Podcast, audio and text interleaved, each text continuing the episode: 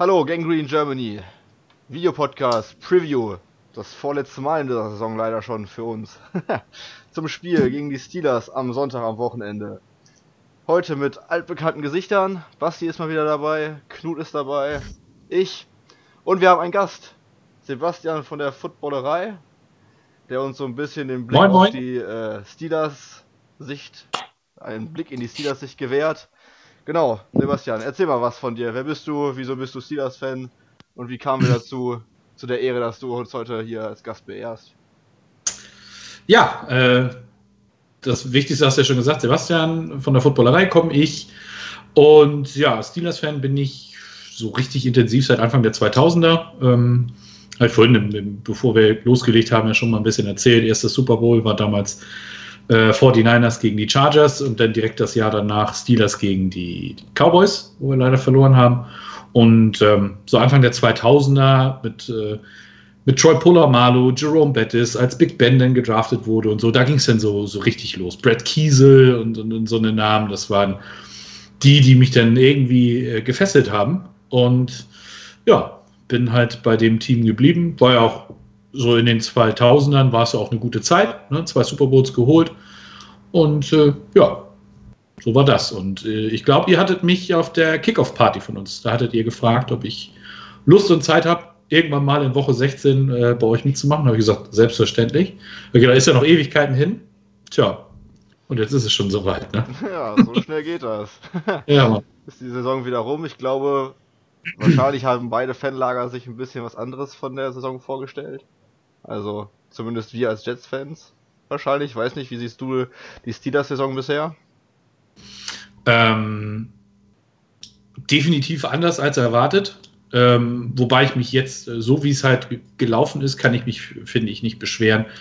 Ähm, als sich Big Ben am zweiten Spieltag verletzt hat, ähm, da war ja im Prinzip schon, war der Ofen aus, hat man gedacht. Ne? Denn Woche 3 stehst du 0 und 3 nach, das waren ja, so gut, die erste, die Niederlage in Woche 1 bei den Patriots, die war laut und deutlich. Dann hast du einmal mit einem Score gegen die, die Seahawks verloren und mit einem Score gegen die 49ers verloren. Stehst 0-3 und denkst dir, ja gut, und scheiße, was kommt jetzt? Und dann kam ja der Trade für Minka Fitzpatrick und alle Dolphins haben gejubelt, geil, wir kriegen noch einen Top-5-Pick von den Steelers. Und äh, wenn man sich dann jetzt so den Verlauf der Saison anguckt, denke ich mir, ja, ihr kriegt einen in den Top 20. Und äh, wir haben einen mega geilen Spieler dafür gekriegt, äh, der die Defense unfassbar äh, gestärkt hat.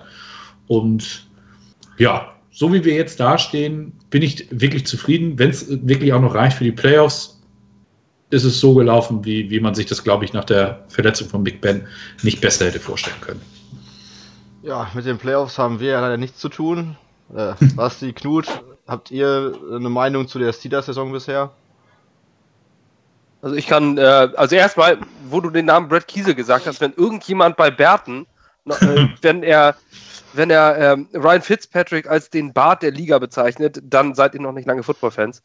Dann gebt mal Brad Kiesel, Kiesel schreibt man mit EI, nicht mit IE. Genau.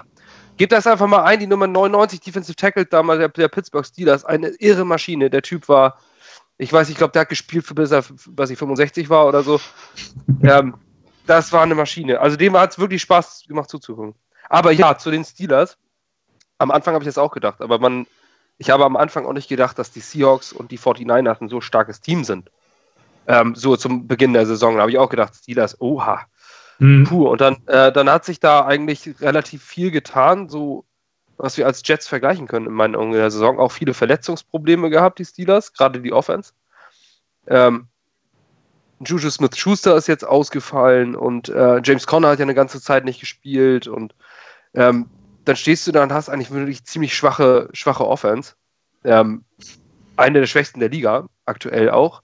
Was aber auch mit dem Problem natürlich liegt, dass ähm, die Quarterbacks, also erstmal natürlich bis sich äh, Ben Roethlisberger verletzt hat, dann Mason Rudolph auf den Platz kommt und wirklich, ich habe selten einen so schlechten Quarterback gesehen wie Mason Rudolph.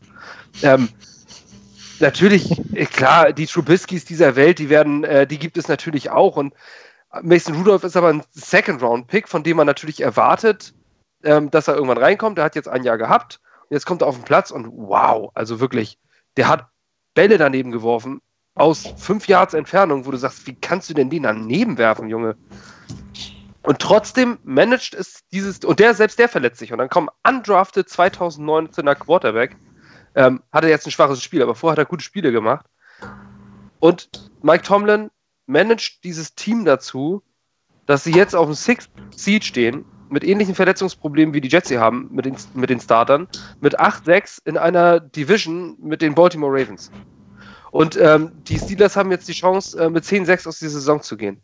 Und das ist für mich der Unterschied im Coaching. Und deswegen ist es in meinen Augen, ist ähm, Mike Tomlin für mich persönlich ein Kandidat ist, äh, zum Coach of the Year, weil er es aus einer solchen Situation geschafft hat, wo sie nach, vor zwei Jahren hatten sie noch Antonio Brown, Livion Bell, Ben Roethlisberger.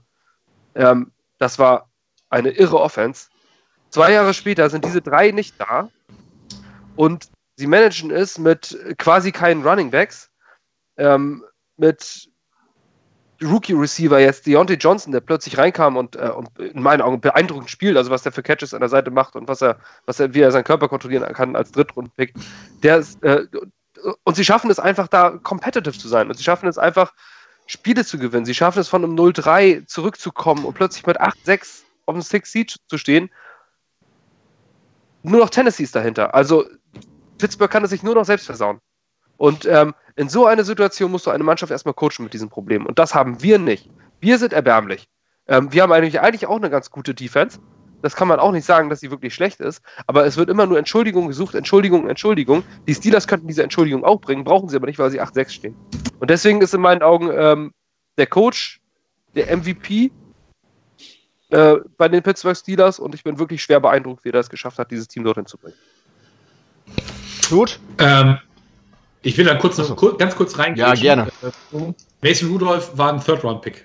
Ähm, oh, zu, zu, sein, zu, seiner Ehrrettung. ja. War ein Witz. Nee, aber gut. Äh, ansonsten gebe ich dir natürlich äh, voll und ganz recht. Und ja, eingeworfen, ich glaube, Gardner Minshew war sechs Runden Pick, ne? Richtig. An 199. Stelle gepickt. oh, oh. Oh.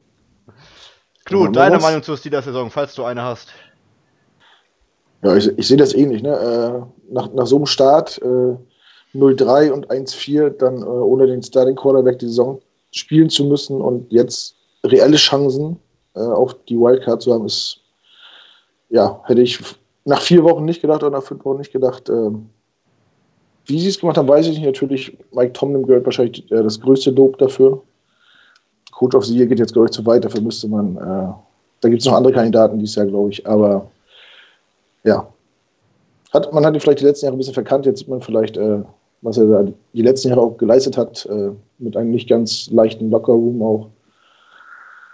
Gut, guter Job. So, ich hätte es nicht gedacht. Ich bin äh, positiv überrascht. Ja, viel kommt da. Zumal ja auch viele in den Sternen haben, viele haben ja auch den Stern untergehen sehen von Pittsburgh, ne? Vor der Saison. Also haben wir jetzt gesagt, so die, die, die Großen sind weg und äh, der Stern geht unter und ähm, die Steelers sind lange Zeit erfolgreich gewesen. Jetzt geht es erstmal bergab und dann sind die in einer furchtbaren Kacksituation. Ähm, spielen mit dem dritten Quarterback in dieser Saison und stehen trotzdem da. Also das, ich finde es einfach faszinierend und ich finde es wirklich beeindruckend. Ja, dazu muss man sagen, dass natürlich die Defense da viel dazu beigetragen hat. Äh, ich habe gelesen, in den letzten zehn Spielen haben sie immer unter die gegnerischen Team immer unter 25 Punkten gehalten. Das, da kann eine Offense natürlich auch mal ein bisschen schwächeln, wenn sie nicht ganz so viele Punkte machen muss. Was uns vielleicht jetzt auch zum Spiel am Wochenende führt. Für uns geht's ja, wie wir jetzt gehört haben, um nicht mehr ganz so viel. Wir können den Steelers die Playoffs vielleicht noch versauen. Wer weiß. Ähm, wenn ich es richtig im Kopf habe, spielen die Steelers am letzten Spieltag gegen die Ravens. Ist das richtig? Ja. Und Titans in Baltimore müssten jetzt, glaube ich, New Orleans haben. Heißt also, mit einem Sieg für die Steelers hätten die Steelers wahrscheinlich die Playoffs sicher. Weil ich glaube, am letzten Spieltag spielen die Titans gegen die Dolphins, wenn ich mich nicht täusche. Nee. Nein, gegen die Texans. Nee? Ach, gegen die Texans war das. Jo, jo, stimmt. Genau, das Rückspiel vom, vom Wochenende.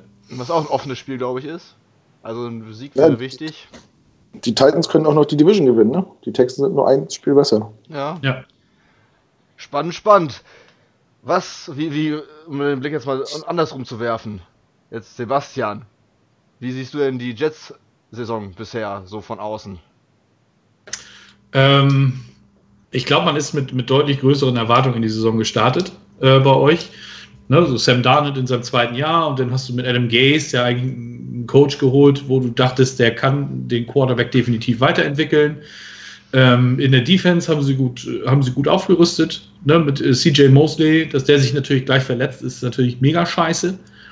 Und ähm, ja, das, ich kann mich noch erinnern an die Kickoff-Party, wo, wo ihr gegen Buffalo geführt habt die ganze Zeit und dann zum Schluss äh, dann doch noch verloren habt. Knut war, war ein sehr interessanter Gesprächspartner da hinterher, äh, äh, was ich auch total verstehen kann. Und ähm, ja, dann kam er, dann kam dieses äh, Sam Darnold mit, seinem, mit seiner Mono-Geschichte da und keine Ahnung. Und äh, du hast dir nur so gedacht, oh, was ist denn da, was läuft denn da alles verkehrt? Und ähm, dann habt ihr die Cowboys geschlagen und da dachte ich so, Mensch, das sah richtig cool aus. Also war echt gut, wie ihr da gespielt habt. Und äh, dann verkackst du die Woche danach wieder und ähm, ist halt viel, viel blöd gelaufen, finde ich.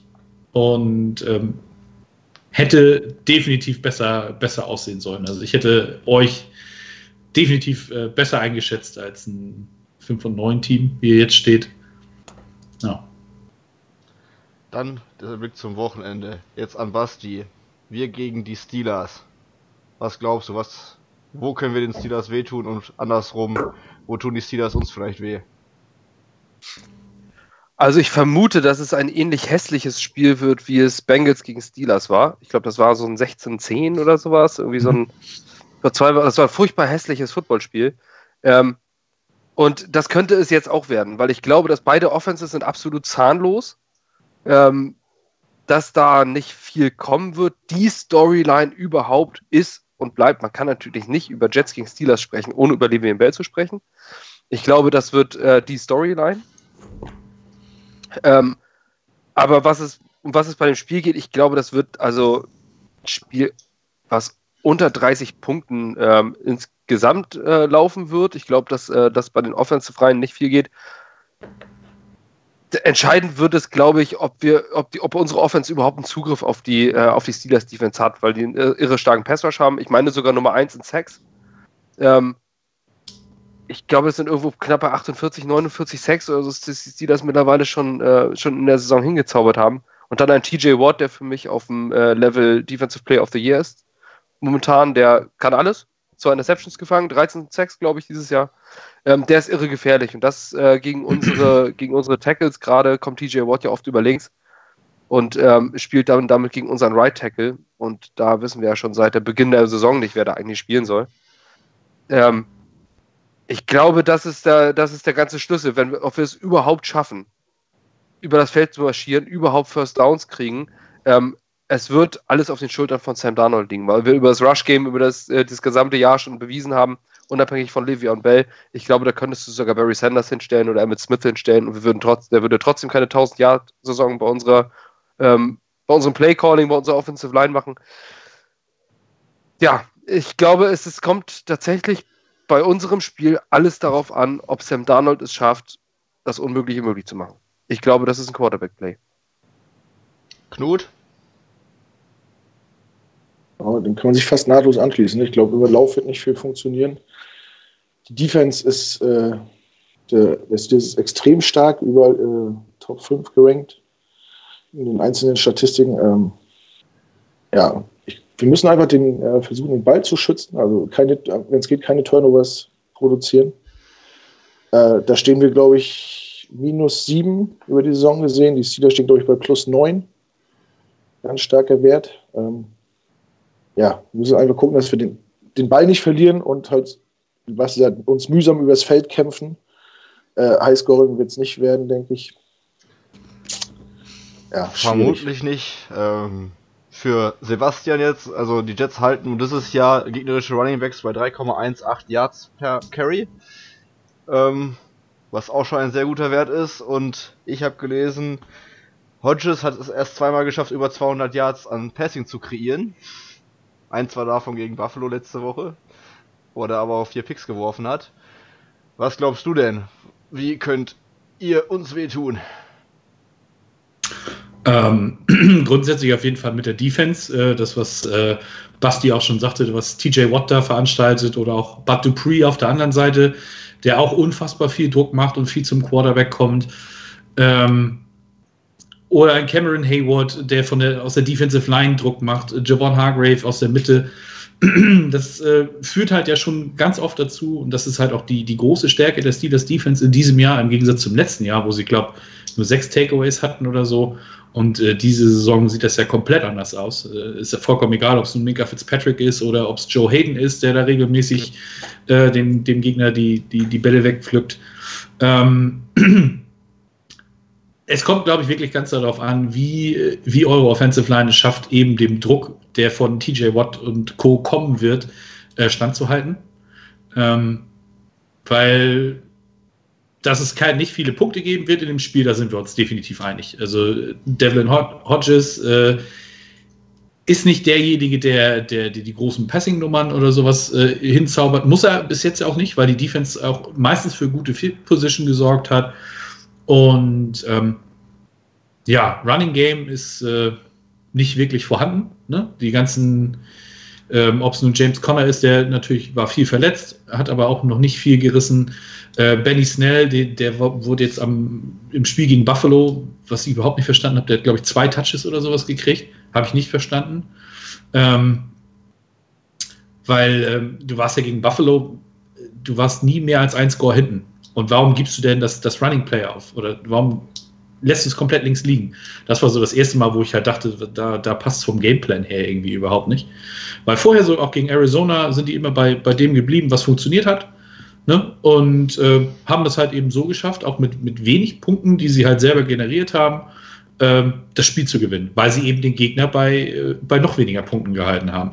Und ich glaube, das ist für, für uns wäre es wirklich ganz wichtig, wenn, wenn wir da so weitermachen, wie wir eben in den Wochen vorher gespielt haben. Ich meine, auch gegen Buffalo. Buffalo hat 17 Punkte gemacht, ist jetzt auch nicht furchtbar viel. Ähm, und dann kommt es, glaube ich, halt wieder darauf an, äh, wer den Gegner zu mehr Fehlern zwingen kann.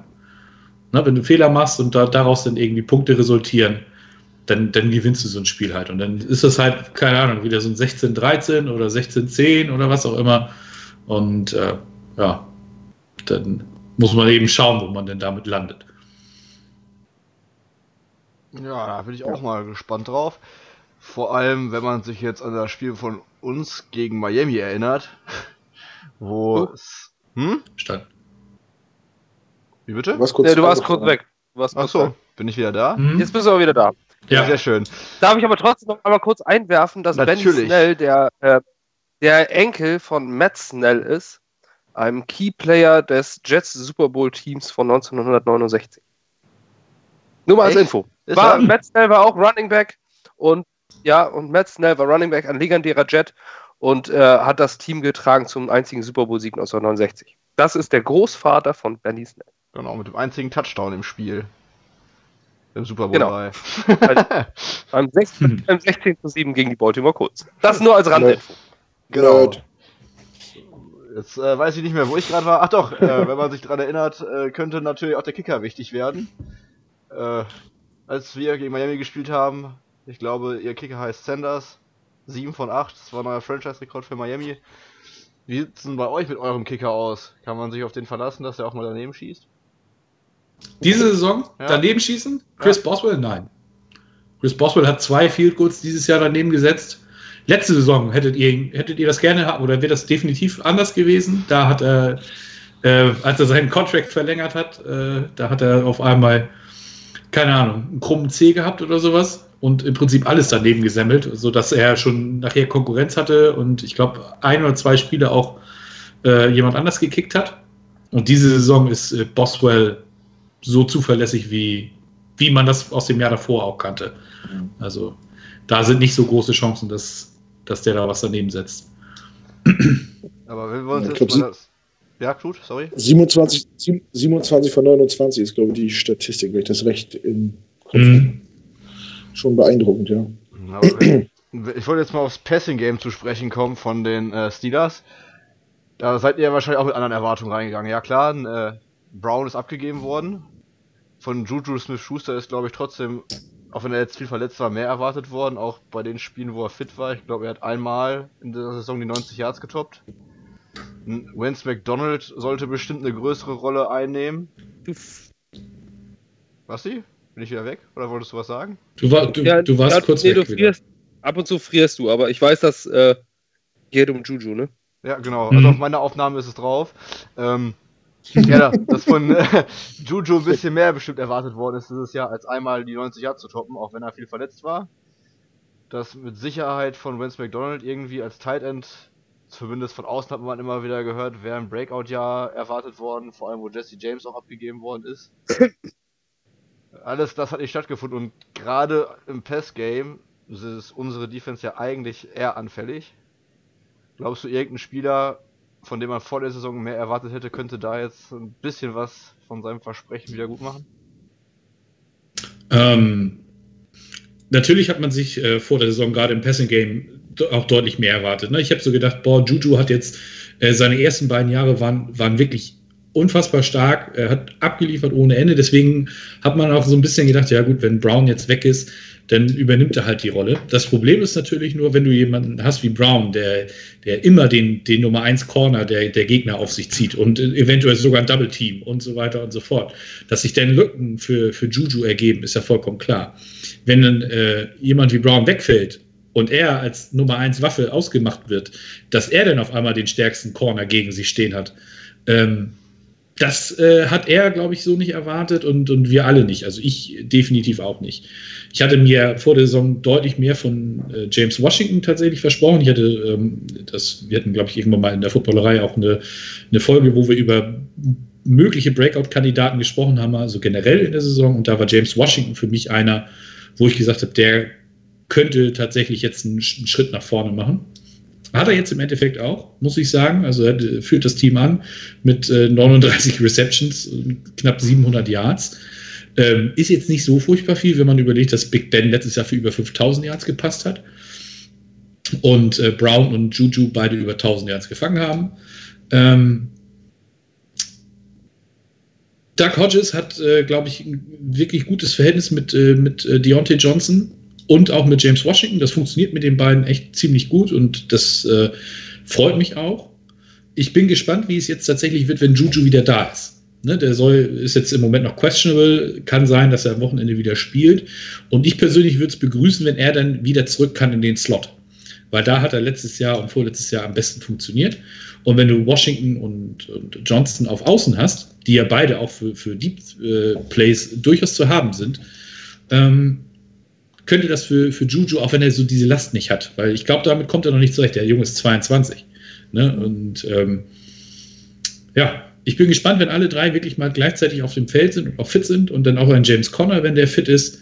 Ähm, ich weiß allerdings nicht, wie das, äh, ob das wirklich so sein kann, dass, dass Doug Hodges ähm, euer Passing Defense da wirklich äh, gefährlich werden kann. Das würde mich natürlich freuen, ganz äh, uneigennützig, aber ja, ne, ganz verrückt. Aber im Moment, wie gesagt, ich äh, bin gespannt, wie es wird, wenn Juju wieder da ist. Man muss ja auch sagen, ihr habt ja auch zwei Offensive Linemen im, ähm, im Pro Bowl, ne? Ja. Mit David DeCastro und Marquis Pouncey.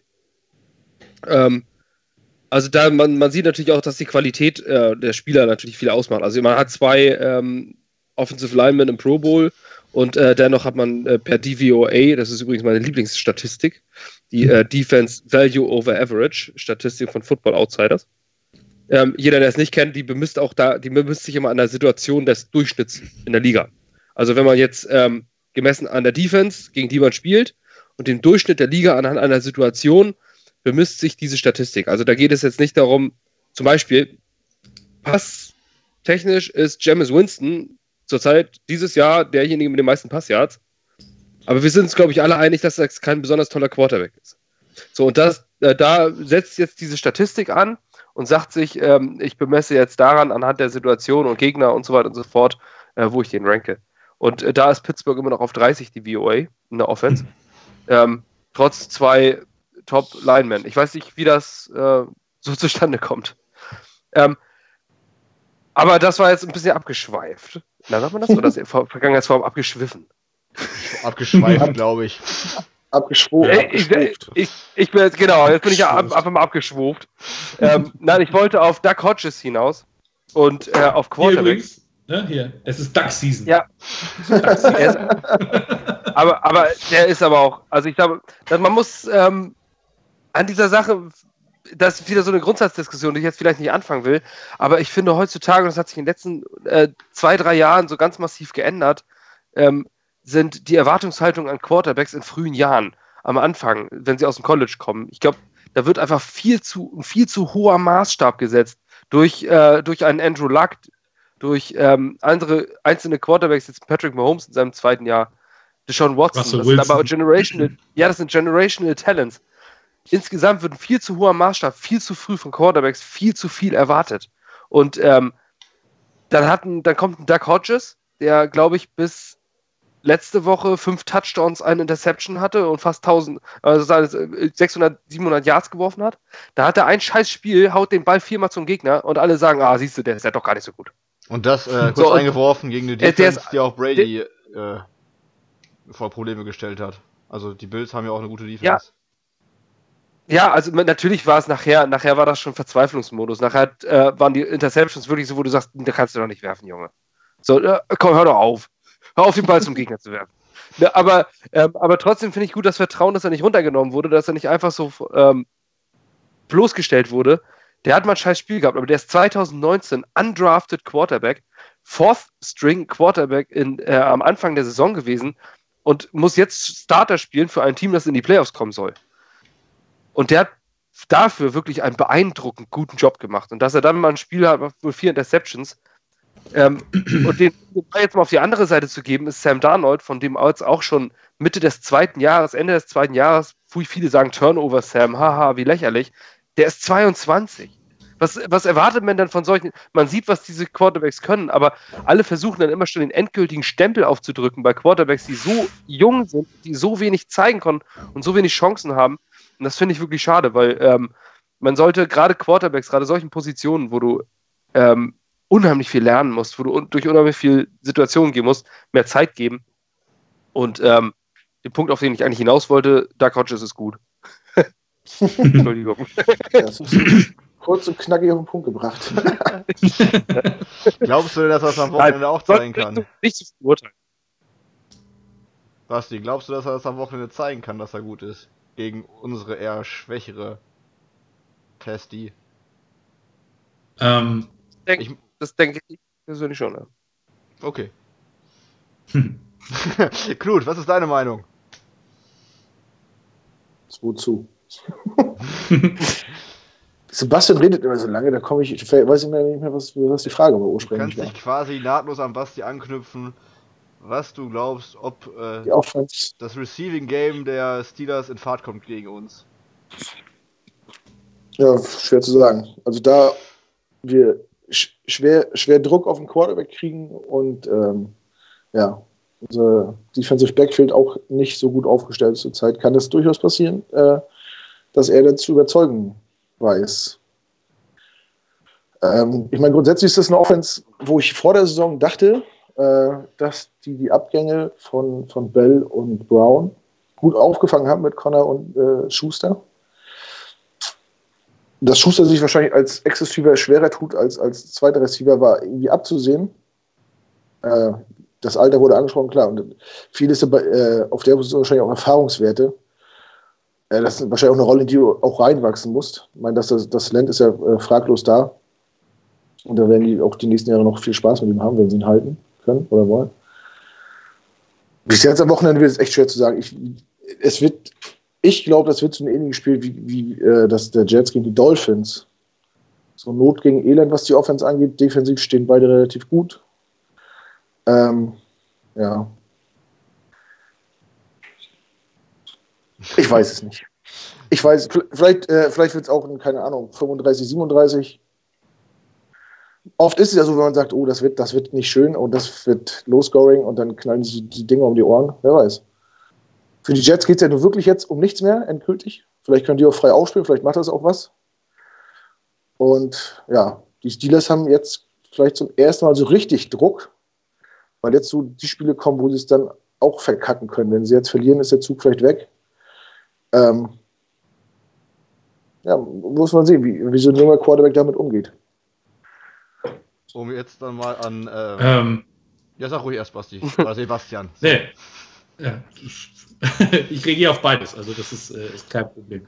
Ähm, ich bin tatsächlich sehr gespannt, wie, wie Doug Hodges jetzt zurückkommt.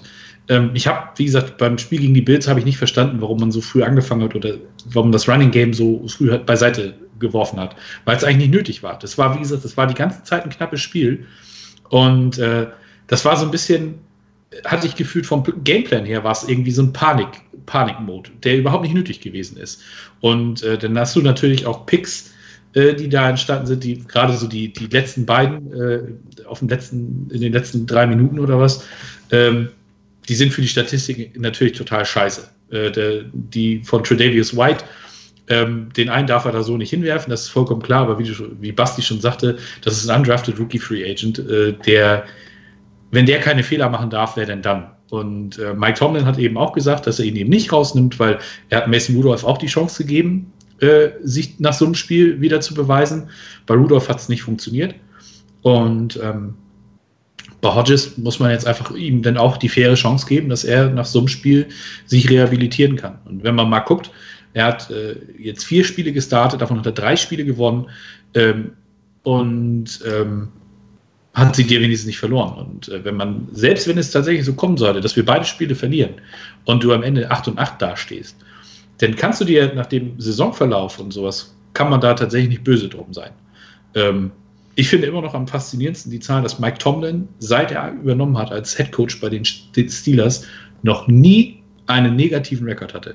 Das musst du erstmal hinkriegen. Es gibt in der, in der gesamten NFL, gab es, glaube ich, Marty Schottenheimer, der hat 14 Saisons zum Start äh, seiner Karriere gehabt, wo er nie einen negativen Rekord hatte.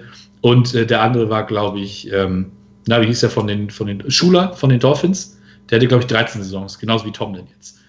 Und ähm, das ist, finde ich, immer noch die, die beeindruckendste Zahl, wenn ich mir das Ganze so angucke. Die Offense ist scheiße.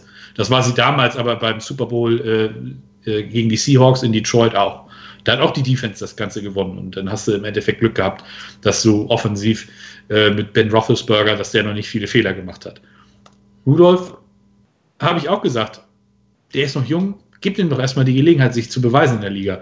Dass er jetzt wahrscheinlich, also mich würde nicht wundern, wenn er nach der Saison rausfliegt, ähm, weil du hast mit Hodges, der wird sicherlich kein Starter werden äh, im, im, Laufe seiner Karriere. Aber er kann Backup werden, der dir zumindest keine Spiele verliert, wenn er reinkommt. Und das hat er bis jetzt gezeigt. Und ähm, ja, von daher denke ich, schauen wir mal. Aber vom Highscoring-Game, also, da, da gehe ich tatsächlich nicht aus. ja, äh, seit, wann, seit wann ist Mike Tomlin Coach? Seit 2006. Er hat nach dem Super Bowl von ähm, Bill Cower übernommen. Nein, 2006 oder. Ja, ja. Wie gesagt, das ist jetzt seine 13. Saison. So, Don Schuler hatte 25, war 25 Jahre Headcoach, glaube ich, der Dolphins, ne? Ja. 70 bis 95 oder so. Also war er Ewigkeiten. Das wär, also schon beeindruckende Zahlen, wenn er seitdem nicht eine einzige Losing Season hat. Aber ja. gut, man, also ich finde auch, man könnte ihn einfach äh, ja, posthum, okay, das ist jetzt vielleicht ein bisschen makaber, nein, aber was, was, was Saisons angeht, äh, posthum zum Head Coach, ähm, zum Coach of the Year auch schon ein paar Jahre zuvor benennen. Denn der ist, der hat Antonio Brown wie ein Footballspieler aussehen lassen und nicht wie einen geisteskranken Irren. Ähm, das ist auch schon nicht schlecht. Ne? Also Antonio Brown, viele haben ja schon gesagt, so um Gottes Willen, die traden den einfach weg für einen Dritt- und Fünftrunden-Pick und das ist ja hier der Receiver überhaupt jetzt im Nachhinein muss man da Mike Tomlin einfach mal die Schuhe für putzen, finde ich. Dass man sagen würde, gute Idee, wirklich gut, wirklich gut, dass du überhaupt noch irgendwas für den gekriegt hast. Ähm, ja, also ich denke, dass äh, der Gegenwert gut war und es war der richtige Zeitpunkt, den loszuwerden, ganz offensichtlich. Und ja. er hat es trotzdem hingekriegt, diesen Charakter, und wir können auch gerne gleich noch über Leben im Welt sprechen, in meinen Augen. Ähm, der zu Unrecht, dem zu Unrecht ein schlechter Charakter nachgesagt wird. Ähm, Finde ich stark, dass er die, dass er die hinbekommen hat. Können wir auch Aber Ben Roethlisberger gilt ja auch nicht gerade als einfacher Mann. Das Thema Bell können wir ja, direkt jetzt anschließen, wenn wir schon über ja. Antonio Brown gesprochen haben. Bell diese Saison erste bei den Jets. Ich glaube wahrscheinlich die schlechtesten Statistiken, die er in seiner Karriere jetzt aufgelegt hat. 3,3 Yards per Carry äh, in dieser Saison. Wir haben uns gefreut, als er, oder ein Großteil der Jets-Fans hat sich gefreut, als er äh, bei uns unterschrieben hat. Wie hat man auf Steelers Seite das Hickhack und den Holdout im letzter, in der letzten Saison gesehen? Ähm, zwiegespalten. Also ich habe seinen Standpunkt auf der einen Seite habe ich verstanden, weil er wollte ja ähm, Nummer 1 Running Back und Nummer 2 Wide Receiver Kohle haben. Das, er war ja sein, es war sein Argument, dass er eben nicht nur Running Back ist, sondern eben auch im Passspiel unheimlich viel macht. Das hat er auch. Das muss man, das muss man ganz klar so sagen. Und äh, ich habe vor der Saison habe ich gedacht, ja gut, dann kommt er halt, der, ist ja zu Woche 1 da und dann wurde dann gesagt, ja gut, dann kommt er nächste Woche. Und dann hieß es ja, dann kommt er halt Woche 10, damit er das Jahr nicht verliert. Und dann kam er nicht und dann kam er nicht. Und irgendwie hast du dann gedacht, okay, kann ich den irgendwo auch verstehen. Er hat aber nie irgendwie wie das gemacht, was Brown gemacht hat. Ne? Er hat nie die Fresse aufgerissen, so von wegen hier ähm, ähm, tradet mich oder was weiß ich was. Der ist ruhig geblieben dabei. Er hat eben sein Ding durchgezogen. Er hat versucht, seinen Standpunkt äh, durchzuboxen. Das kann ich nachvollziehen. Ähm, ich glaube, ähm, er hat jetzt halt auch gemerkt, dass es ähm, nicht ganz so gut ist. Also die O-Line macht unheimlich viel aus, das Coaching macht viel aus. Und ähm, ja, er hat natürlich jetzt viel Geld verdient und es hieß ja, oder so, was man gehört hat, so gerade um die Trade Deadline rum, dass, dass ihr auch wieder versucht habt, ihn irgendwo anzubieten und unter anderem soll ja wohl auch, soll auch Pittsburgh interessiert gewesen sein. Ähm, ach, ich weiß nicht. Also, ich finde es schade, dass er weg ist, weil er in dieser Offense halt wirklich unfassbar gut funktioniert hat und hinter der O-Line und so weiter und so fort. Und, ähm, aber dass er dann im Endeffekt gegangen ist, war auch okay ich fand die Szenen letztes Jahr, als dann klar war, dass er nicht mehr da ist und die, die O-Line quasi sein, sein Locker geplündert hat und so weiter und so fort, das fand ich ein bisschen daneben. Aber die waren wahrscheinlich halt auch einfach nur angepisst in dem Moment. Und aber jetzt, du hörst keine schlechten Worte, weder von ihm noch äh, von Seiten des Teams. Bei dem anderen Spieler, ich weiß nicht, ob ihr das mitgekriegt habt, dass er heute wieder, was er sich heute wieder geleistet hat, Antonio Brown, noch mit irgendwelchen Sprüchen, die von wegen keine weißen Frauen mehr und so weiter und so fort. Ähm, es, äh, wie, wie Basti schon sagte, es, du, du kann, man, kann, man kann es gar nicht oft genug ansprechen, äh, wie froh man sein kann, dass du wirklich nur einen Dritt- und Fünftrunden-Pick gekriegt hast. Ich habe damals, als er weg wollte, gesagt, niemals unter einem First-Round-Pick abgeben, auch wenn er schon 30 ist, Talent ohne Ende, so und so weiter und so fort. Und dann kam ja das Ding mit Buffalo. die Legende. Die Legende, genau. Er ähm, sollte, finde ich, auch als Bill retiren. Das ja. Aber Buffalo jetzt bestimmt auch ganz froh ist. Die sind sicherlich ganz wenn er, Aber wenn er den Eintagesvertrag unterschreibt, dann ist er länger bei den Bills als vorher. Als ja. er vorher war. genau. Und ähm, also wie gesagt, ich bin unheimlich froh, dass, dass das Thema äh, Antonio Brown jetzt durch ist für uns. Und ähm, sollte er nochmal wieder in die Liga zurückkommen, wovon ich mittlerweile nicht mehr ausgehe, wünsche ich jedem Team ganz viel Spaß mit ihm. Ja, werden sie bestimmt haben. war, denn, war denn Antonio Brown, man kriegt das ja als außenstehender Fan gar nicht so richtig mit, äh, die Jahre davor in, in, in, Pittsburgh auch ein Problem? Hat der auch so viele Faxen gemacht? Social Media mäßig oder im Lockerroom? Nein. Also er, das ging ja, es ging los. War das vor der letzten Saison, wo er irgendwie irgendwelche Sachen vom Balkon geschmissen hat und da fast jemanden getroffen hätte? Das war, glaube ich, so, so eine etwas größere Geschichte. Und ansonsten ist Antonio Brown als derjenige aufgefallen, der sich immer den Arsch aufgerissen hat, der immer nach dem Training noch im Kraftraum war und Film studiert hat und äh, all sowas gemacht hat. Und er hat es ja im Endeffekt auch geschafft, dass Leute wie Mike Wallace, Emmanuel Sanders, dass die alle, die ja auch Receiver in Pittsburgh gewesen sind, dass die alle keinen neuen Vertrag gekriegt haben. Weil das, äh, weil das Team sagte, nee, mit Brown, äh, da haben wir halt den besseren Receiver.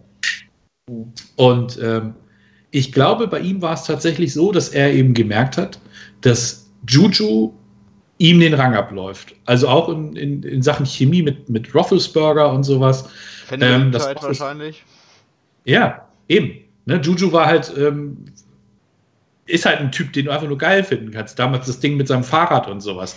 Ja. Ähm, das war, das war so, das waren, glaube ich, echt so Sachen, wo, wo die Fans gesagt haben, jo, das ist, das ist unser, unser Mann. Und ähm, ich hatte, oder man hat immer so das Gefühl gehabt und man auch, man hat auch so ein bisschen was gehört, so von wegen, dass er halt dass Antonio Brown seine Routen ganz eigenmächtig so angepasst hat, dass Big Ben dann im Endeffekt doch zu ihm geworfen hat, obwohl er eigentlich gar nicht der, der designierte Receiver für, für, die, für das bestimmte Play hätte sein sollen. Das hat in, in gewissen Situationen hat das wunderbar funktioniert. Wenn ich an, das, an diesen einen Sideline-Catch gegen, ich glaube, gegen Green Bay war das, wo er den da äh, weggesnackt hat und äh, wo ich nur dachte, so, Alter, wie, wie hat er den gefangen und hat die Füße noch äh, inbounds runtergekriegt?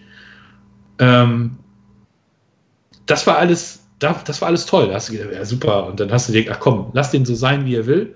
Und dann ging das ja letztes, äh, vor dem letzten Spiel ja dann los, dass er gesagt hat, nee, äh, er will nicht spielen. Und äh, da hast du schon so gemerkt, okay, da ist irgendwas richtig im Argen. Und zwar so im Argen, dass, dass du das nicht mehr gekittet kriegst. Ähm, Gab es da nicht äh, auch, auch während der Saison äh, in einigen Spielen so äh, Sideline-Heat so zwischen ihm und Ben Roethlisberger, dass die sich so ange dass er ihn angemacht hat, warum er ihn nicht anwirft, obwohl er frei ist und so? War genau. So, ne? Ja, richtig, genau. Ne? Also er, er war derjenige, der immer ähm, quasi erwartet hat und verlangt hat, dass Big Ben zu ihm wirft, wenn er offen ist. Und äh, was dann halt eben mit anderen Receivern wie Juju zum Beispiel oder so, was mit denen ist, das war ihm halt im Endeffekt scheißegal. Ne? Also war halt sehr, sehr ich-bezogen und, und ego, egoistisch unterwegs. Ja, und äh, so kam dann halt auch irgendwann sein, sein Trade-Demand. Äh, ne? Und äh, ja. War nicht so schön. Ja. Er hat sich das aber mit Sicherheit auch ein bisschen anders vorgestellt danach, dann würde ich mal tippen. Um von ja. äh, der Diva Brown zurückzukommen ja. zu Rivion Bell. Knut, was glaubst du, sehen wir am Wochenende von äh, Bell und wie zufrieden bist du nach der Saison bisher mit ihm? Ja, Basti hat gesagt, äh, da könnte auch äh, Chubb oder McCaffrey hinter der Line stehen, der würde wahrscheinlich ähnliche Zahlen aufrufen. Er, er, er, spielt das, was er kann. Mehr ist meiner Meinung nach nicht drin. Er ist ein solider Running Back, der ein Talent, der ein Ausnahmetalent ist, aber in der Mannschaft halt auch nicht glänzen kann. Äh, was man grundsätzlich nochmal zu der Situation sagen muss, was mir lange auf den Sack ging, mittlerweile ist es ja ein bisschen abgeebbt, äh, dass es ja immer noch Sportredaktionen gibt, wahlweise mit drei Buchstaben und so, die immer noch äh, diesen Gierhals in ihm sehen, äh, diesen Lockerroom-Cancer, diesen, diese Diva, die er einfach nun mal nicht ist. Ähm, und da wird mir einfach auch, was man dann unter den Posts so liest von äh, Football-Fans, die das kommentieren, die sich überhaupt nicht mit der Materie beschäftigen und dann nur äh, weiter darauf einhauen. Äh, um das mal voll klarzustellen, ne? Lieber Bell hat einen Vertrag unterschrieben in Pittsburgh, den hat er erfüllt und man konnte sich auf keine Verlängerung einigen. Punkt. Das sind nur mal Fakten. Dann wurde er getaggt, das heißt, er hat ein Jahr unter Vertrag gespielt, den er nicht wollte, den er nicht unterschrieben hat, der ihm aufgezwungen worden ist. Und das wollte er einfach ein zweites Mal nicht nochmal machen. Und wenn man sich nicht auf, wenn man seinen Vertrag erfüllt hat und man sich nicht auf eine, eine Verlängerung einigt, finde ich es legitim, wenn man sagt, ich möchte das nicht.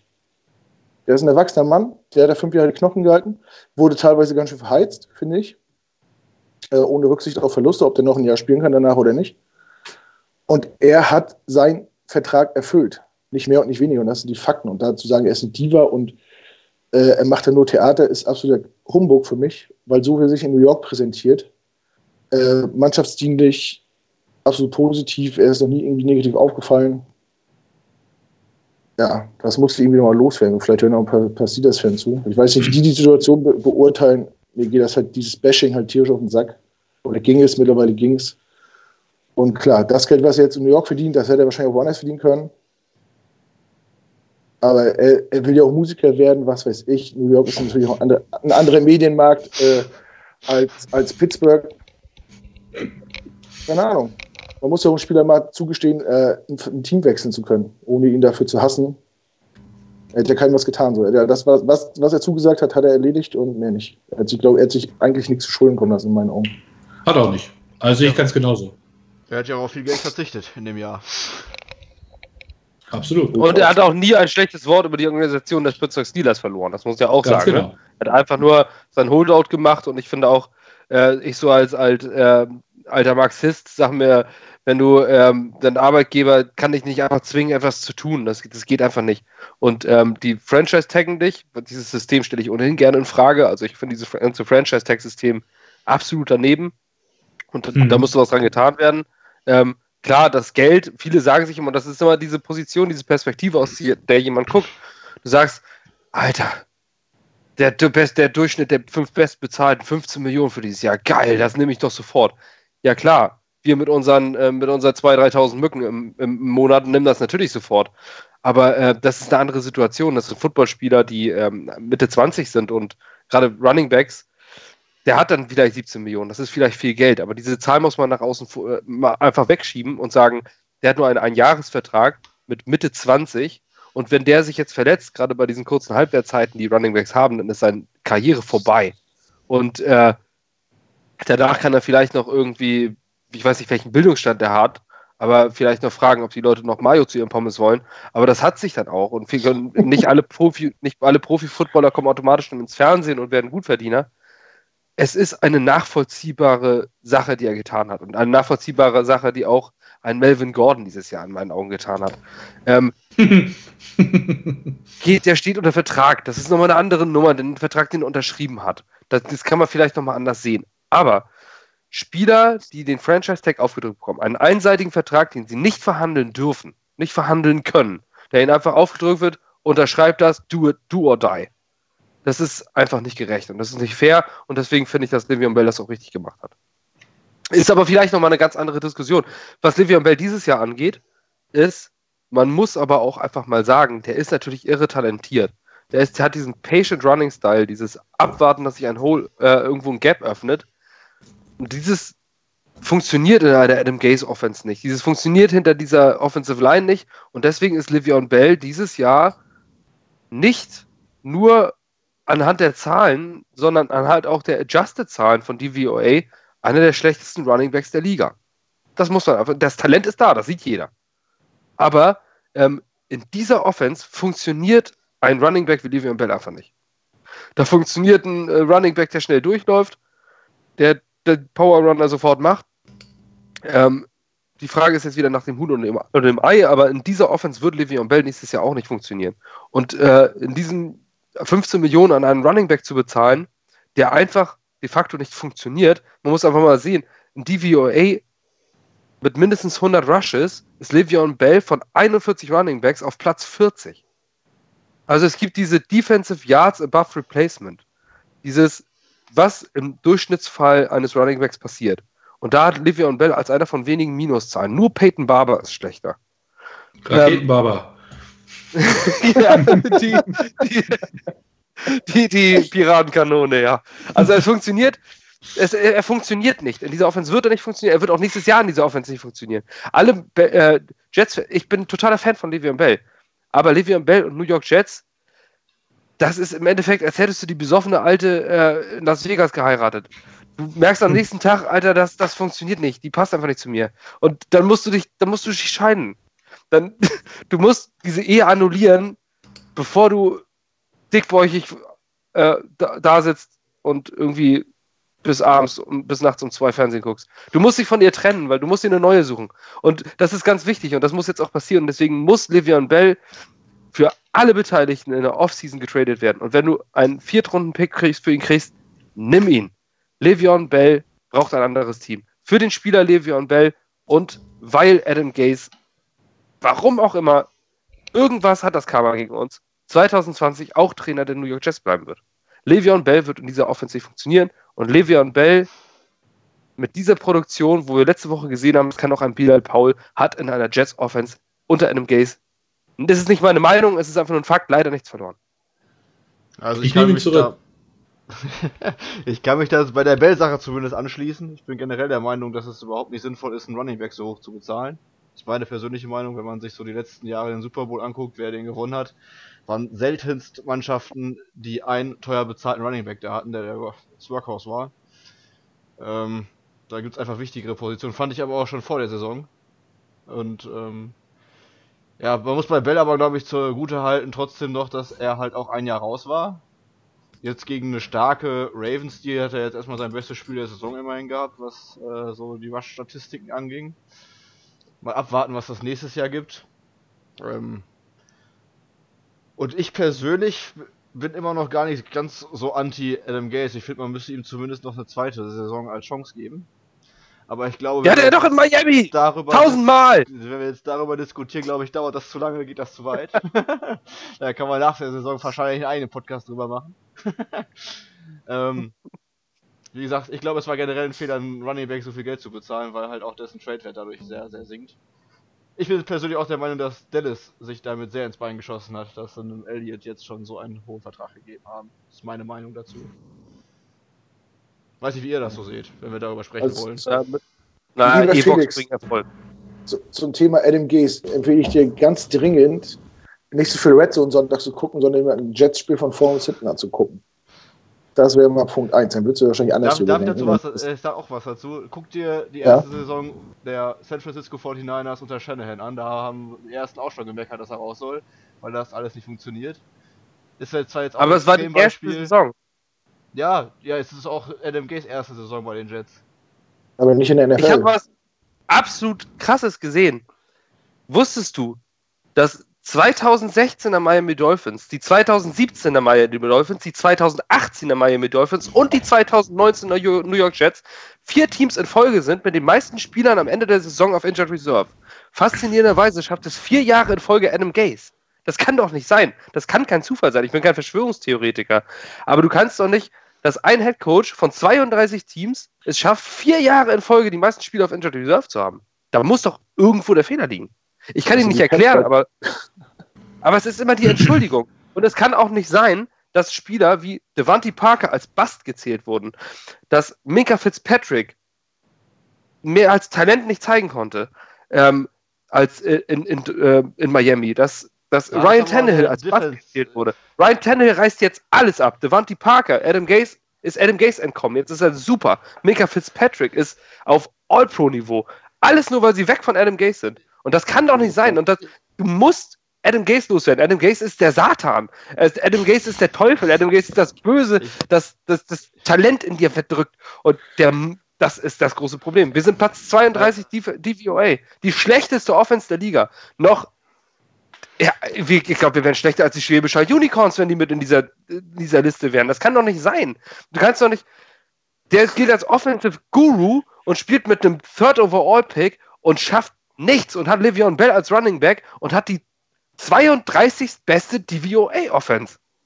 Wie gesagt, ich sehe das, ich 16. das ein bisschen anders zu Parker, der war oft verletzt und hat immer mal wieder aufblitzen lassen. Da muss man, der hat jetzt drei starke Spiele, sozusagen, da muss man auch aufpassen und das bei einem Quarterback, den wir auch kennen, der auch sehr volatil spielt, sagen wir mal so. Ja, ist ja so. Tannehill war und bei den Dolphins lange verletzt Ja, und war nein, mit, äh, war mit Adam Gase auch in den Playoffs. Muss man auch dazu sagen, das ist auch die Wahrheit. Minka Fitzpatrick ist ein Defensivspieler, wo Adam Gase nicht für verantwortlich ist selbst. Muss man auch dazu sehen. Was, vierten Spieler, hast du noch einen vierten Spieler genannt? Ich erinnere mich gerade nicht mehr. Jetzt um darum Äh. zu antworten, wie gesagt, ich finde, man sollte ihm noch eine ganze Saison mit äh, ja, neuem GM und so geben, damit man da sich wirklich ein Urteil drüber erlauben kann. Ja, beim Football ist es was anderes als bei anderen Sportarten. Da hast du halt nur 16 Saisonspiele. Das ist alles ein bisschen schnelllebiger. Ähm, wenn man sich jetzt die NBA im Vergleich anguckt mit 82 Spielen, da kann sowas, ist sowas halt eine kleine Stichprobe. Aber ich finde, man sollte da noch nicht die Flinte ins Korn werfen. Das ist meine Meinung. Ich möchte mal zum Thema. jeder, jeder hat so krass, relativ, meine, meine ist sehr krass. Also ich bin absolut auf dem Fire Gaze Train und ich werde von diesem Fire Gaze Train auch nicht runterkommen, bis der Typ gefeuert ist. Ähm, aber ich kann dieses, dieses Abwarten natürlich total nachvollziehen. Aber es ist, was ich, ich finde einfach nur, ich habe mir jetzt ein bisschen Rage geredet, gebe ich zu. aber Hat keiner gemerkt. Nein, aber dieses, ähm, aber das mit den, mit den Verletzungen, das fand ich schon extrem auffällig. Also es ist wirklich, kannst du wirklich gucken, Injured Reserve Spieler und sowas. Ich glaube dir das, wenn du mir das sagst. aber, ich kann es nicht erklären. Ich kann es auch wirklich nicht erklären, warum. Aber irgendwo muss das doch im Argen liegen. Und ich finde, dass gute Coaches, das ist meine Meinung, ähm, Spieler so einsetzen, dass es zu ihren Skillsets passt. Das ignoriert Adam Gase aber vollkommen. Ein Le'Veon, Le'Veon Bell kannst du so einsetzen, dass er auch in diese Offense klickt. Zum Beispiel kannst du gegen die Bengals Outside Runs einsetzen. Und Le'Veon Bell hat diesen Speed, hat diese Möglichkeit. Und diese Situation setzt er nicht ein. Ihm ist scheißegal, wie seine Spieler sind. Das haben wir damals gesehen, als er bei den Dolphins Albert Wilson und Danny Amendola zwei Slot-Receiver in der Free Agency geholt hat. Das ist völlig unsinnig. Man, man holt sich keine Sl zwei Slot-Receiver in einer Free Agency. Das ergibt einfach keinen Sinn. Weil er war das zu dem Zeitpunkt Amendola haben wollte. Unbedingt. Und da war ihm der ganze Rest einfach scheißegal. Ähm, also, er bastelt sich das so zusammen und ihm ist das Skillset der Spieler, ignoriert er einfach. Und das ist das, was, was mich so stört. Er ignoriert das Skillset der Spieler, um seinen Kopf durchzusetzen. Und das stört mich an seinem Coaching-Stil, ähm, dass er nicht einfach mal sagt, okay, ich habe jetzt folgenden Spieler, ich habe einen Bilal Paul, der rennt mit dem Kopf durch die Wand und ich habe einen Le'Veon Bell, der hat einen Patient Running Style, dann passe ich das Blocking-Scheme an Le'Veon Bell an und das passe ich an Bilal Paul an. Das macht er nicht, sondern er zieht einfach nur seinen Schuh durch und das stört mich an seiner Offense. Es erinnert mich ein bisschen an Jason Garrett. Du machst immer einfach das Gleiche, unabhängig von dem Gegner und, äh, und hoffst dann auf dasselbe Ergebnis. Und hoffst dann, dass es klappt. Das klappt, aber du musst das anpassen und das macht zum Beispiel John Harbour so gut. Ähm, du, du, passt es einfach an auf den Gegner, wie dann, was, was, was gibt dir dein Gegner? Oder Bill Belichick ist deswegen so genial. Du guckst, was macht dein Gegner, du filmst ihn eine Runde und dann, und dann schaust du mal an, was sie so sagen. Er lässt noch die Luft raus und dann. genau. Habt ihr es wirklich, aber ganz, ganz am Rande. Ich höre sofort auf. Eine schöne Geschichte. Ähm, habt ihr es mitgekriegt, dass bei den Bengals der Stadion-DJ eigentlich der Real MVP ist? Gegen die Patriots hat er die ganze Zeit in Pausen das, den Song gespielt. Ähm, I've had a feeling that someone's, someone's watching me. Sorry. okay, Entschuldigung. Klu, du wolltest, glaube ich, noch was sagen. Ja, ich wollte noch mal zum Thema Running Back sagen. Ne? Äh, ich, ich, kann deine Meinung schon nach, äh, nachvollziehen, dass man die nicht überbewerten und nicht überbezahlen sollte. Aber wenn wir uns, wo, wo du Super Bowls ansprichst, wenn wir uns mal äh, die Rams angucken, die letztes Jahr eine hochexplosive Offense hatten und nur da bin ich ziemlich sicher, nur wegen ihrem Running Back in, überhaupt so weit gekommen sind. Und, der hat mal, hat, äh, und hätte der gespielt im Super Bowl, hätten wahrscheinlich auch die, die Patriots geschlagen, denke ich. Man sieht auch, wie, wie abhängig ein Team von so einem Running Back sein kann, wenn der funktioniert. Und Todd Gurley war ja irgendwie überhaupt nicht zu stoppen letztes Jahr. Und und so CJ Anderson auch nicht. Um das jetzt mal dagegen zu halten. Die haben den zwei, er hat äh, das ganze Jahr nicht gespielt und die letzten beiden Spiele für Gurley hat er, glaube ich, im Schnitt sieben Yards gelaufen. Hinter der. Und wie viele Bälle, hat er, wie viel Bälle hat er gefangen? Gefangen nicht, das stimmt. Ja. Du brauchst halt einen kompletten, kompletten Running Back, so wie halt Liebe Bell einer ist. Und klar ist das ist viel Geld, was er kriegt, aber wie gesagt, in der Offense, die auf ihn zugeschnitten ist, äh, kann halt auch anders abliefern. Deswegen ist, ja, also wie gesagt, das, Running Back wird oft überbewertet und wird in dem Fall halt auch oft überbezahlt, aber ein Running Back kann halt auch oft den Unterschied ausmachen. Vielleicht aber wir haben auch gerade hier. Genau, ich wollte gerade sagen, wir haben hier einen idealen Gast dafür. Wir haben ja. nämlich einen, der bei Steelers, James Conner, der einen anderen, ganz anderen Running-Stil hat als Le'Veon Bell und äh, im nächsten Jahr plötzlich super funktioniert. Das passt nämlich auch noch ab durch das Anpassen an das Skillset. Genau, also ich finde halt, äh, gute Headcoaches äh, zeichnen sich halt wirklich da, dadurch aus, dass sie ihren Spielstil an das anpassen, was sie haben. Und ähm, wenn du halt wirklich so einen hast wie Le'Veon Bell, der dir in seiner letzten Saison in Pittsburgh hat er äh, 321 Touches als, äh, ne, als Running Back ge gehabt und 85 Receptions in 15 Spielen. Er hat jetzt bei euch hat er 57, glaube ich, Receptions und äh, 204 Touches hat er, ich weiß nicht, ein paar Spiele hat er ausgesetzt, zwei, glaube ich. Ähm, aber als guter Headcoach zeichnest du dich in, eben dadurch aus, dass du dein Spiel oder dein, dein Spielstil, Gameplan und so weiter äh, an das anpasst, was du hast und dass du das eben optimal ausnutzt. Und ähm, dass das mit, mit Bell halt jetzt nicht, klar, gehört auch eine Offensive Line oder sowas dazu. Das, das streitet kein Mensch ab. Aber ähm, nichtsdestotrotz, ähm, das Bell irgendwie aufzwingen zu wollen, dass er denn jetzt auf einmal so laufen soll und nicht mehr so, wie er vorher gelaufen ist, das funktioniert halt auch nicht. Der ist ja nun auch, der ist ja nun kein, kein, kein Rookie mehr, den du noch irgendwie so ein bisschen formen kannst und in dein Scheme oder sowas einbauen kannst sondern es ist ein, ist ein gestandener Spieler. Ähm, und dass du dann eben da Adjustments machen musst, um erfolgreich zu sein, das steht, finde ich, außer Frage. Und äh, viele Running Backs sind tatsächlich austauschbar. Das, äh, dafür, diese Meinung vertreten ja viele. Ähm, aber wenn du halt wirklich so einen kompletten Spieler hast wie Bell, der eben halt auch unfassbar viele Bälle fangen kann und da auch viel draus machen kann, ne, der, äh, immer richtig, äh, wenn er die, die Touches hatte als, als äh, Passfänger aus dem Backfield, hat er immer was draus gemacht. Ähm, und das ist dann halt echt schon so ein bisschen, ja, kann ich äh, Basti total verstehen, wenn er sagt, dass er mit, mit Adam Gaze, dass er da Probleme hat, weil er es eben nicht hinkriegt, sein, seinen Spielstil anzupassen. Ich finde es grundsätzlich auch gut, wenn man sagt, okay, wir geben dem jetzt noch ein zweites Jahr. Aber manchmal musst du halt auch so einen radikalen Schnitt machen, wie es zum Beispiel auch Arizona gemacht hat, und sagen, ja gut, äh, das hat mit dem Headcoach halt einfach nicht funktioniert.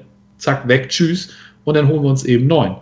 Ähm, dass die sich jetzt quasi schon committed haben zu Adam Gaze für noch ein weiteres Jahr, ja, weiß ich nicht. Was, was mich, also was mich daran halt stören würde, wenn Adam Gaze bei der Kaderplanung von Anfang an dabei gewesen wäre, dann könnte ich das nachvollziehen. Aber er ist ja äh, nach dem Draft sogar erst announced worden, meine ich. Er war für das Signing von Bell nicht verantwortlich, war da angeblich selbst nicht glücklich mit. Adam das, Gaze? Ja. Doch, der war da schon. Da war aber, schon bei, da. aber nicht bei Bell. Das auf jeden Fall nicht. Beim, beim Natürlich. Draft war ich mir jetzt. Nee, bei Bell auf jeden Fall nicht.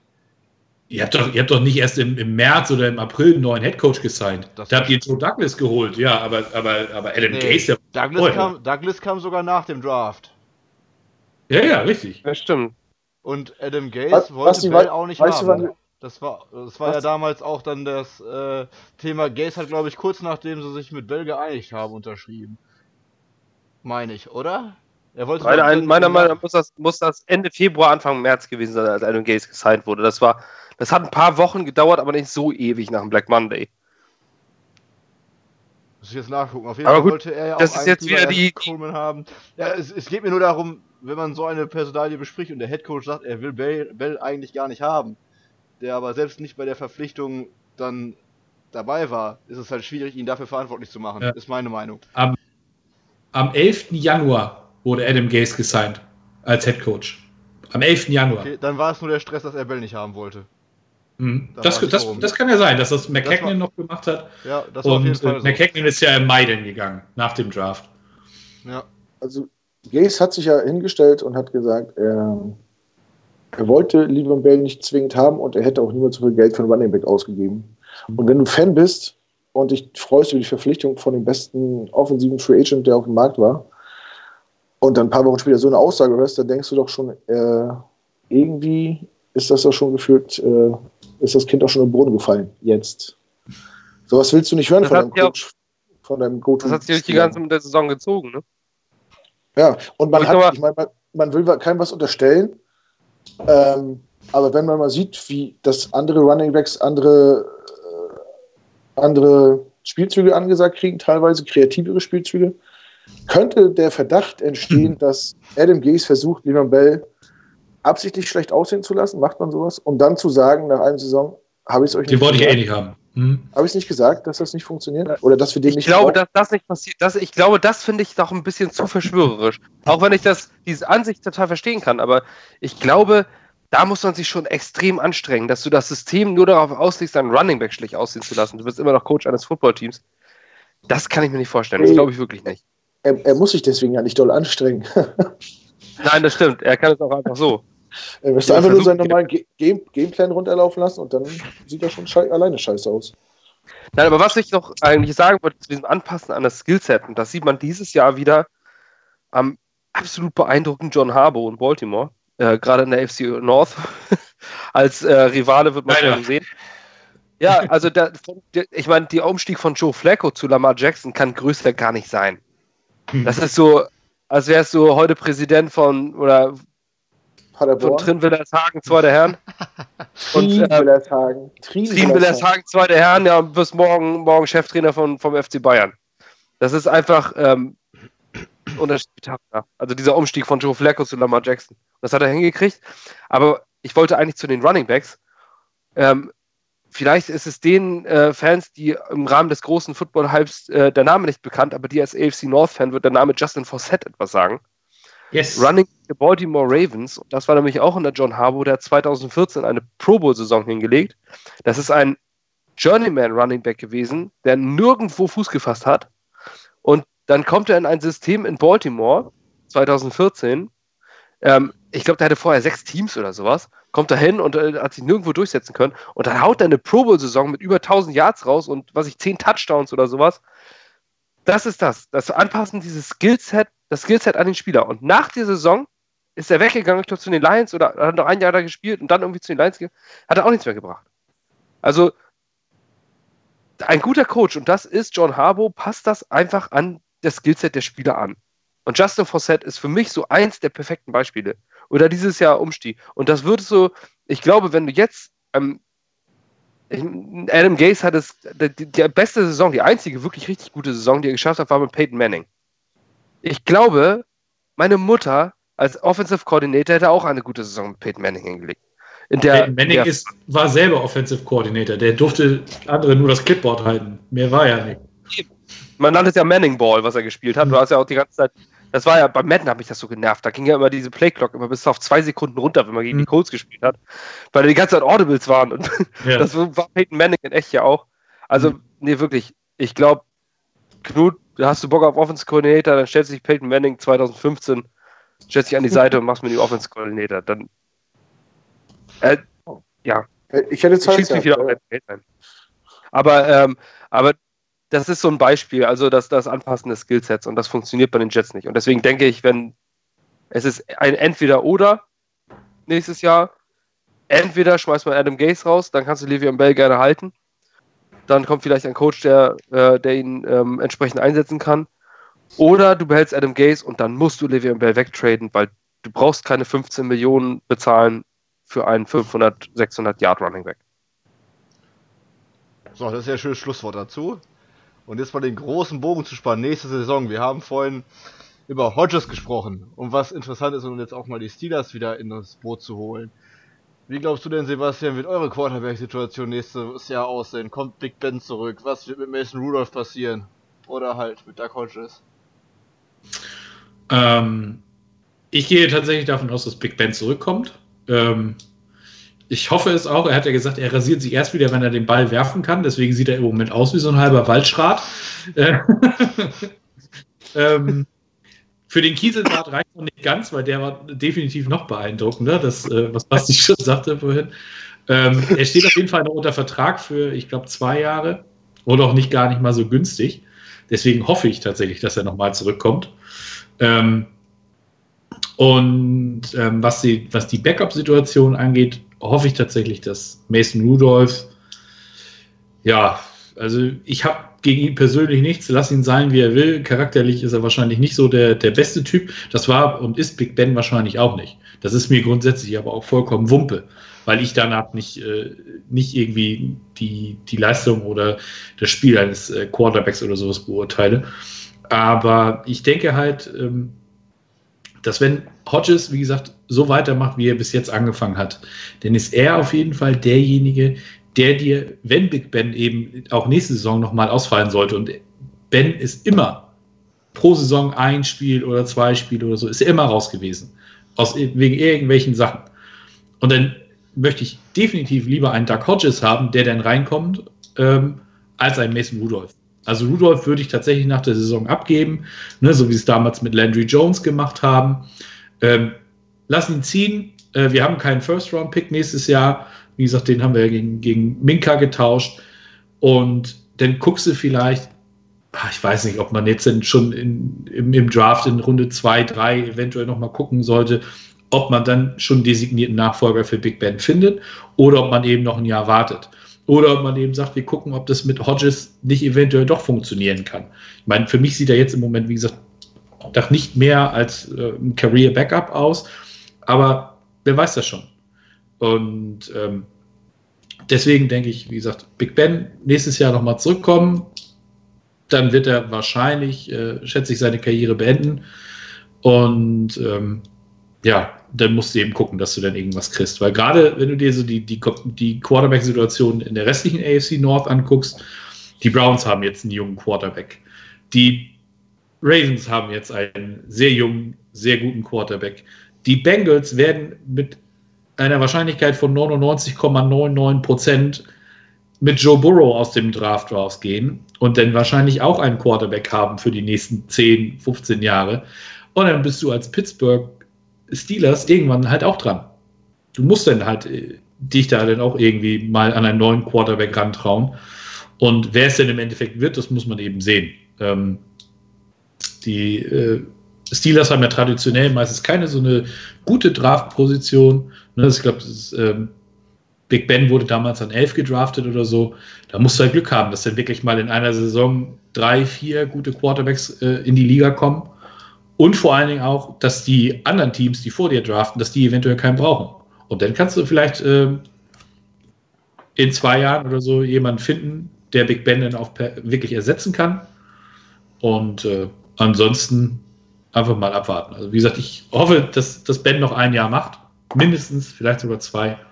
Und dann musst du halt früher oder später musst du dich halt nach was Neuem umgucken. Es wird ein harter Weg zurück für ihn, oder? Also alle Fotos, die man zurzeit von ihm sieht, er sieht nicht aus wie ein Sportler, finde ich. Ja, Dart, Dart vor der Saison haben sie jetzt aber auch Ryan Fitzpatrick gesagt und guckt, der läuft noch wie so ein junges Reh. Ja, und Big Ben ist ja, der ist auch traditionell so einer, der, der immer ein bisschen, äh, ich glaube, der isst halt einfach gerne, so wie, wie wir ja auch.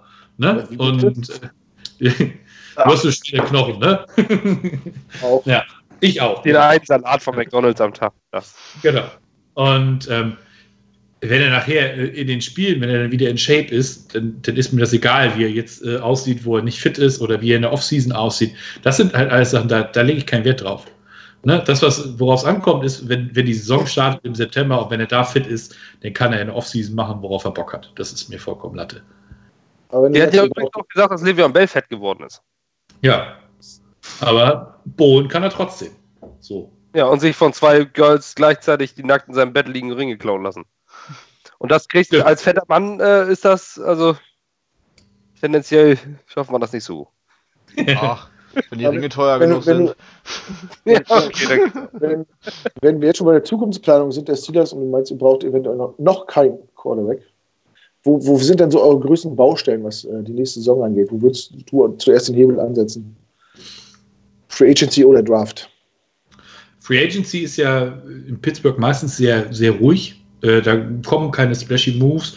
Ähm, es kommt natürlich auch ganz darauf an, was, ähm, was du mit deinen eigenen Free Agents machst. But Dupree wird Free Agent, der spielt jetzt halt eine Monster-Saison pünktlich äh, zum, ja. ne, zum neuen Vertrag. Payday. Payday, genau. Ähm, Javon Hargrave, der Defensive Tackle, genauso. Spielt auch eine super Saison. Ist, äh, ob beide bleiben können, weiß ich jetzt noch nicht. Ähm, ich würde es grundsätzlich begrüßen. Gut, Dupree war halt auch immer so eine Sache, ja, pff, hat sein Potenzial auch nicht ausgeschöpft und jetzt, wie gesagt, pünktlich kommt das. Ähm, also ich würde grundsätzlich ähm, in der Defense, ja, brauchst du in der Defensive Line dann auf jeden Fall Verstärkung oder eben im Linebacker-Core, je nachdem, wer von den beiden geht oder bleibt. Ähm, das, was ja die ganzen Jahre immer die große Baustelle war nach, nach Chaziers Verletzung, das hast du mit Devin Bush, finde ich, sehr, sehr gut adressiert. Ähm, absoluter Spieler, der, der den Unterschied machen kann. Und da haben die Steelers ja auch tatsächlich mal hochgetradet im Draft, was sie sonst auch nicht machen. Ähm, Offensive Line musst du immer gucken. Da ist auf der rechten Seite hier mit, mit Pfeiler, ist jetzt, spielt eine solide Saison. Aber da kannst du, finde ich, grundsätzlich immer Hilfe brauchen. Und wenn die Steelers weiterhin so gut Wide Receiver draften in der dritten, vierten Runde, dann sollen sie es von mir aus gerne machen. Dann hol dir wieder noch irgendeinen dazu. Ähm, ist nicht verkehrt. Tight würde ich eventuell auch nicht schlecht finden, weil, äh, wie du vorhin schon, oder wie man vorhin schon sagte, äh, Vance McDonald hat jetzt noch nicht so den, den wirklichen Durchbruch äh, äh, geschafft. Ja, mal gucken. Sind halt so, so Pieces, sage ich jetzt mal. Also keine, keine, keine großen Baustellen, die sich da auftun. Im Moment sehe ich äh, tatsächlich noch keine. Also, wie gesagt, ohne einen First-Round-Pick, äh, ein Quarterback, wird, denke ich, schwer. Und da ich bin jetzt auch nicht so furchtbar äh, tief im College drin, dass ich jetzt wüsste, wer da zum Beispiel in der zweiten Runde eventuell in Frage käme, wenn du da tatsächlich sagst, ich will mich jetzt schon absichern. Ähm, von daher, wie gesagt, sind, sind die Baustellen da dann, glaube ich, doch eher, dass du Hargrave oder Dupree, je nachdem, wer da geht, dass du die ersetzt und dann eben gucken. Es kommt ja auch immer darauf an, bei Quarterbacks, halt, irgendein weiser Footballmann, ich weiß nicht mehr wer, hat mal gesagt, du musst eigentlich jedes Jahr einen draften. Einfach nur, ähm, um die, Wahrscheinlich die Wahrscheinlichkeit offen zu halten. Wenn man sieht, Russell Wilson ist ein Drittrunden-Pick, weil er anders heißt ist, schöne Grüße an Daddy, äh, hm. anders heißt, ähm, dann äh, ist Dak Prescott ein Viertrunden-Pick. Gardner Minshew ist ein Sechstrunden-Pick und sieht aus wie der Future Starter der äh, Jaguars. Also man kann auch spät mal treffen. Natürlich gehen ganz, ganz viele Schüsse daneben. Ähm, die Jets-Fans wissen das. Das ist zu lange her. Ach so. Und außerdem, jetzt mal ehrlich, der ist nicht im Pro Bowl, der ist, der ist schlecht. Genau. Ja, muss, muss man einfach mal so sagen. Das ist Ja, Pfeife. Ja, echt eine totale Knall. Ja. Naja, okay. Nein, aber, du, äh, aber es gibt so Treffer. Dak Prescott ist dieses Jahr in meinen Augen einer der besten Quarterbacks der Liga. Ähm, viele, viele werden dagegen argumentieren, aber das ist wieder eine andere Diskussion. Ähm, aber der ist ein Viertrunden-Pick und mit solchen, und der ist auch nicht, der ist auch nicht alt, der hat sich auch relativ schnell entwickelt. Ähm, Lamar Jackson ist ein absoluter Glückstreffer gewesen. Ähm, natürlich erste Runde, aber ganz am Ende. Ich glaube, es ist einfach die richtige Taktik, wenn du sagst, okay, in der vierten Runde auf dem Board wissen wir nicht genau, ähm, wir haben jetzt nicht diesen Best Player, den wir unbedingt haben müssen, also ziehst du einfach den besten Quarterback vom Board. Jimmy G So. müsste doch auch dritte Runde gewesen sein, oder? Ne, Der war Zweitrunden-Pick, meine ich, in New England. Ja, Achso. meine ich auch. Ähm, den fand ich damals auch ganz gut. Irgendwo gut hat sich auch entwickelt.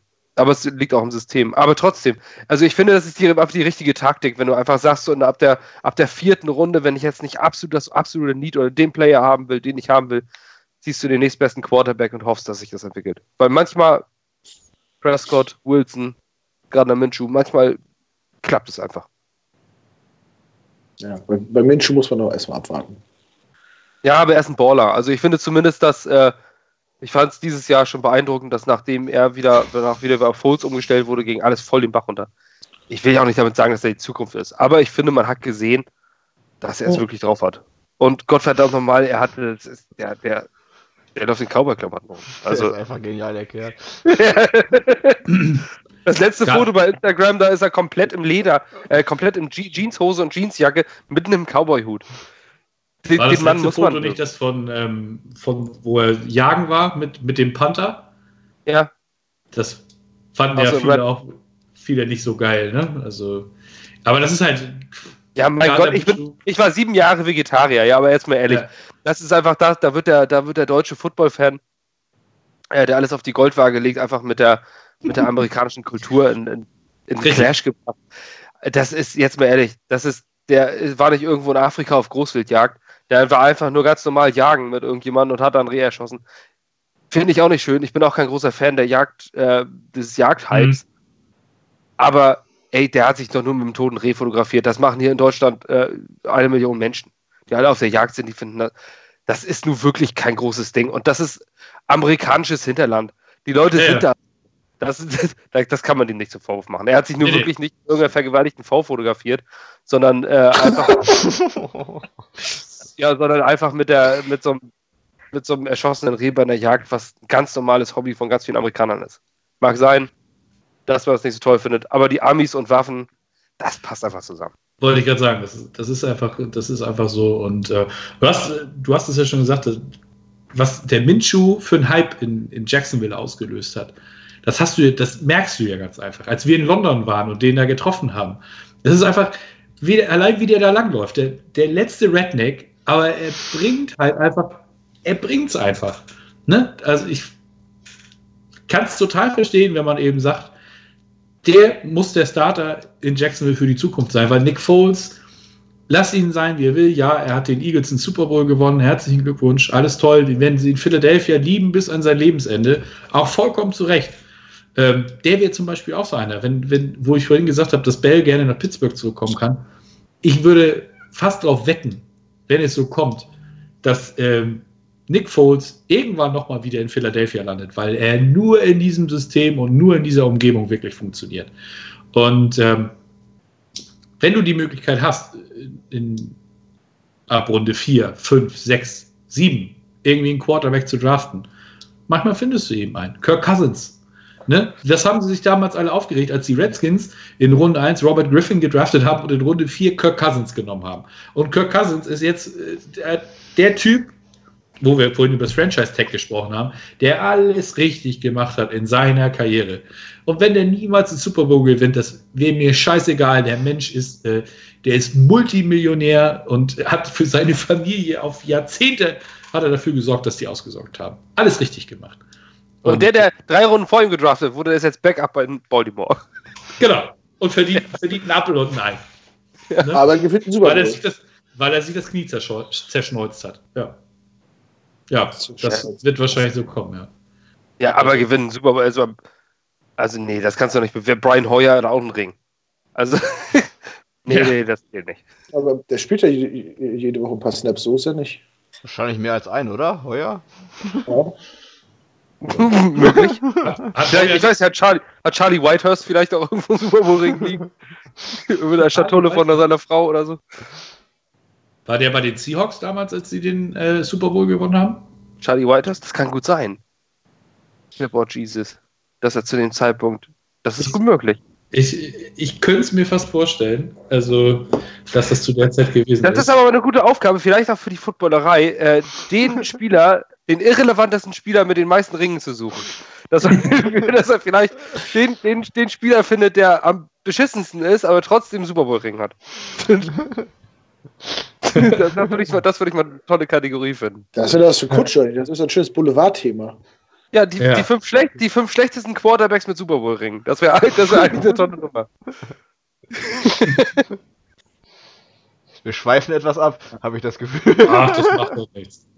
Ich dachte, das gehört hier auch immer dazu. Das gehört auch Ja. dazu, aber ich muss mich leider gleich auf den Weg machen. Ihr könnt gerne noch weiter äh, reden.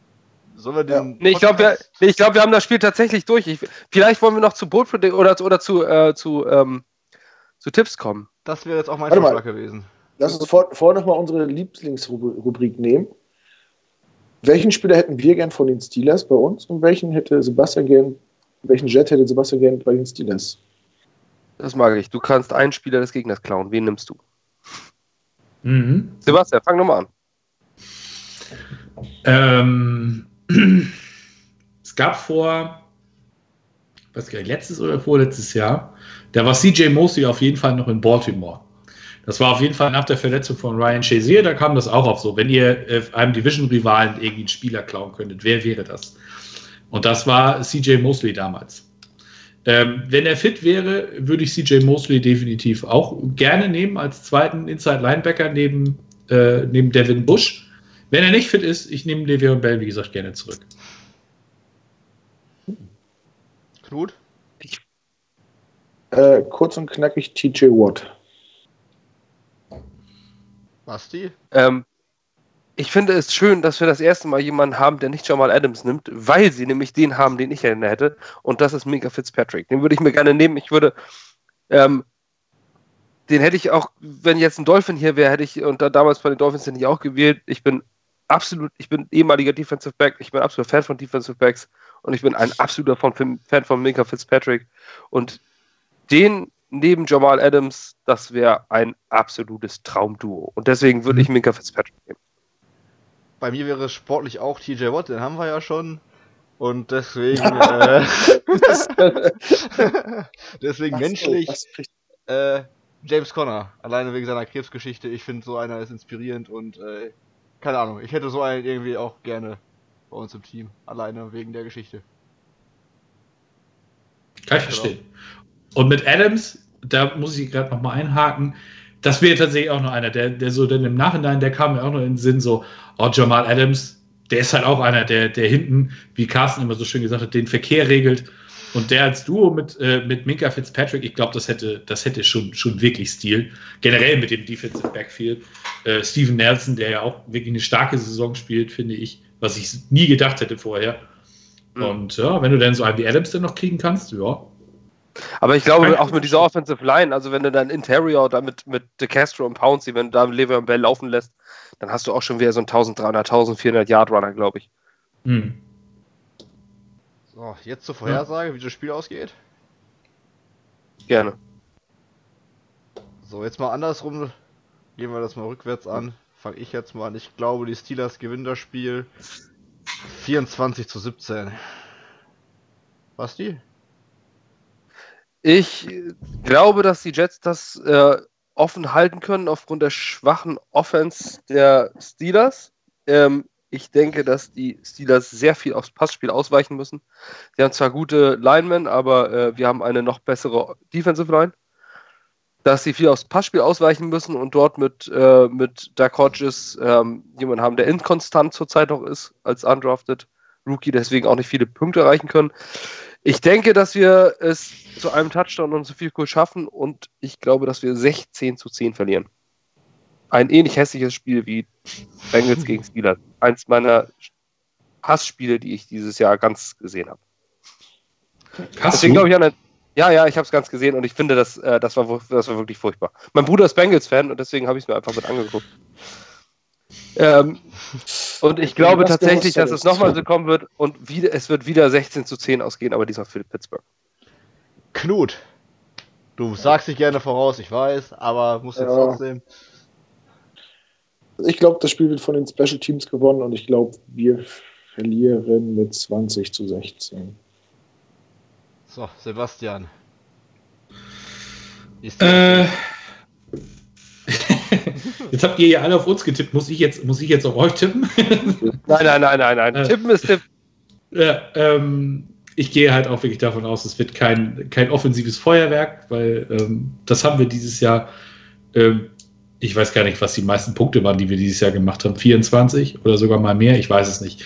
Ähm, ich tippe auf ein 20 zu 10. Für die Jets. Das wird. Für Pittsburgh. Ganz verrückt. Total crazy. Ja.